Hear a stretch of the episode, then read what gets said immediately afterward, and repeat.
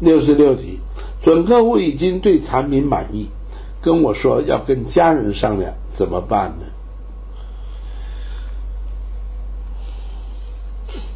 你可以发现呐，所有的东西啊，都是销售造成的，销售技巧的问题，销售的方式的问题，这些不改变呢，你这些问题永远出现了。他跟家人商量，你说不要商量了吧，你就做决定了吧，对不对？不行啊，他有权利商量啊。那很多原因，也可能是你之前没有确定好他有没有这种付费权利，那以至于现在说要跟人商量了。那么也许你没有。弄清楚他这个买保险的决定权，他的啊，比如说他他年纪很轻，他一向都听父母亲的话啊，父母亲嗯帮他付钱买保险啊，现在你跟他谈，他说跟他家人商量，这很正常嘛。这因为这种人，你应该要先了解是这样，那要先把这个问题。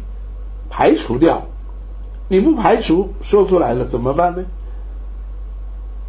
你问我怎么办，我怎么办呢？我也没办法。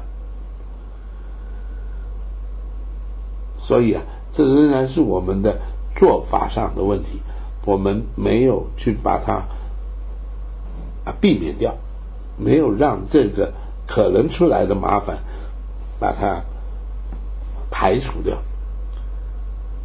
那这是可以做到。好，我们在跟一个客户面谈的时候，你一定要对他要有充分的了解。王老师讲过，我们在接触面谈呢，有两件事一定要做，一个就是他的付费权利，第二个就是他的付费能力。